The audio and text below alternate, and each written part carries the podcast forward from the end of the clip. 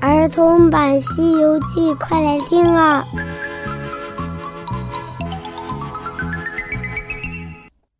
西游记》第二百零五集，悟空愤怒了。嗨，小朋友，我是永桥姐姐，我们继续来讲《西游记》的故事。上集讲到。悟空把三藏从那强盗的手里救了出来，三藏骑上马就往东边跑，结果和八戒、沙僧撞了个满怀。沙僧和八戒拦住了去路，问道：“师傅，师傅，你去哪里？你走错路了。”三藏马上停了马，徒弟啊，你赶快去告诉你师兄，让他棍下留人。一定不能打死那些强盗。好的，好的，呃，师傅，俺老猪过去跟他说。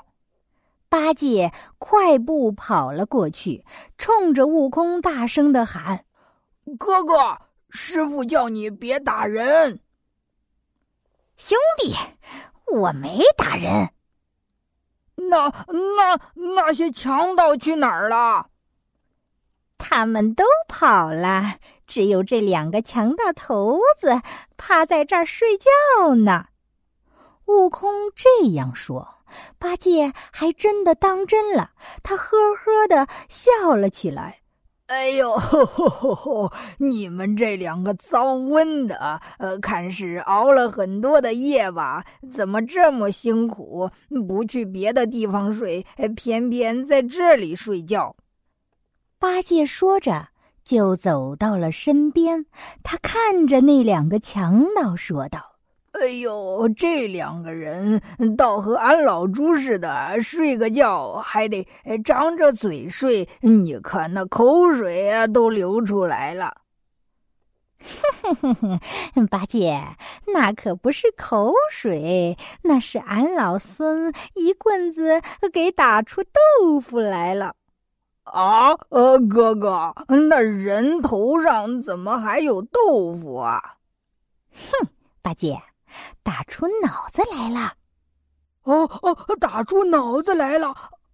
八戒听完之后，转头就跑，冲着唐僧大喊：“哎呀，师傅，啊师傅，啊散伙吧，散伙吧！”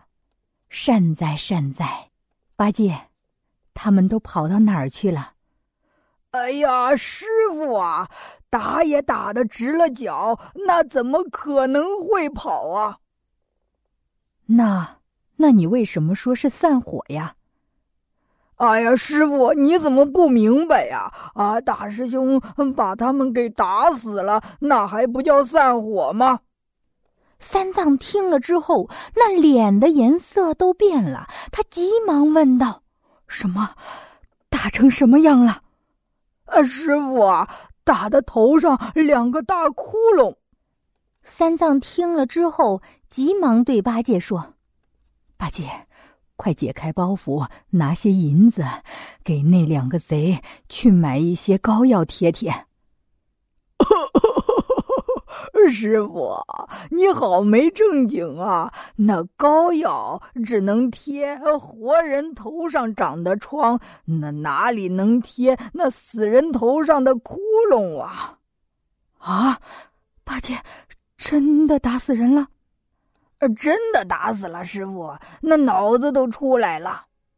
三藏听了之后，十分的恼怒，嘴里不住的絮絮叨叨。说着，泼猴长，泼猴短的，他骑着马，很快就和八戒、沙僧来到那两个被悟空打死的强盗跟前。一看到处血淋淋的，倒在那山坡之下。三藏看到这样，非常的不忍心，马上对八戒说：“八戒，快用你的钉耙刨两个坑，把他们给埋了。”为师再与他们念上一卷倒头经。八戒有些不乐意。哎呀，师傅啊，这是大师兄打死人的，你应该叫大师兄去把这些人烧埋了，怎么呃让俺老猪干呢？三藏没有说话，只是盯着八戒。悟空呢，他被师傅给骂恼了，冲着八戒大声的嚷嚷。哼，你这懒货，快点去！要是慢了，我就给你一棍。八戒一听悟空要使棍子，他可害怕了，急忙去刨洞。可是这山坡上全部都是那石头，用他那钉耙根本就刨不了。于是八戒把钉耙往一边一扔，用他那长嘴拱啊拱啊。找到那有松土的地方，他一嘴就拱了两尺五，两嘴就拱了五尺深，把这两个贼的尸体给埋了，盘做了一个坟堆儿。三藏叫道：“悟空，去香烛来，待我为他们祷祝，好念经。”悟空撅着个嘴。哼，师傅，你好不识趣！在这大山里，前不着村后不着店，你竟然想要香烛？就是有钱也没地方买呀！三藏狠狠的瞪了悟空一眼，哼，猴头，你过去，等我搓土焚香，为他们祷告。三藏一脸伤心的来到那座荒坟前面。两位好汉，听我祷告的原因，我是东土大唐来的，奉太宗皇帝的旨意去到西天取经，来到此地也不知你们是哪里人，想要打劫我，我好生的劝告你们不听，最后却成了那孙行者棍下的冤魂，如今我。沿途盘坟，折青竹为香烛，无光彩，但有心。取完时当作食物，虽然没有滋味，但是有我的诚意。你们若是到了阎王殿，寻起根源来，要记住，杀你们的姓孙，我姓陈，我们各居异姓。冤有头，债有主，你们不要告我取经人。八戒站在一边笑了起来。哎呦，师傅，你可忒干净了！他打的时候可没有我和沙师弟呀。三藏又搓了些土，祷告道：“好汉告状，只告孙行者，也不关八戒和沙僧的事。”悟空站在一边，看着三藏这个样子，他也忍不住笑了起来。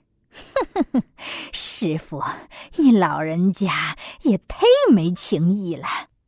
俺老孙保你西天取经，我费了多少的殷勤劳苦，如今打死这两个毛贼，你倒教他们到地府告俺老孙的状。哼，虽然是我动的手。但是也是因为你，你若是不去那西天取经，我就不会跟你做徒弟，也不会到这里来，更不会打死他们。哼，索性等我也助他一助。悟空听到师傅把事情推得一干二净，他的心里非常的愤怒。他会说些什么，又会做些什么呢？我们下集接着讲。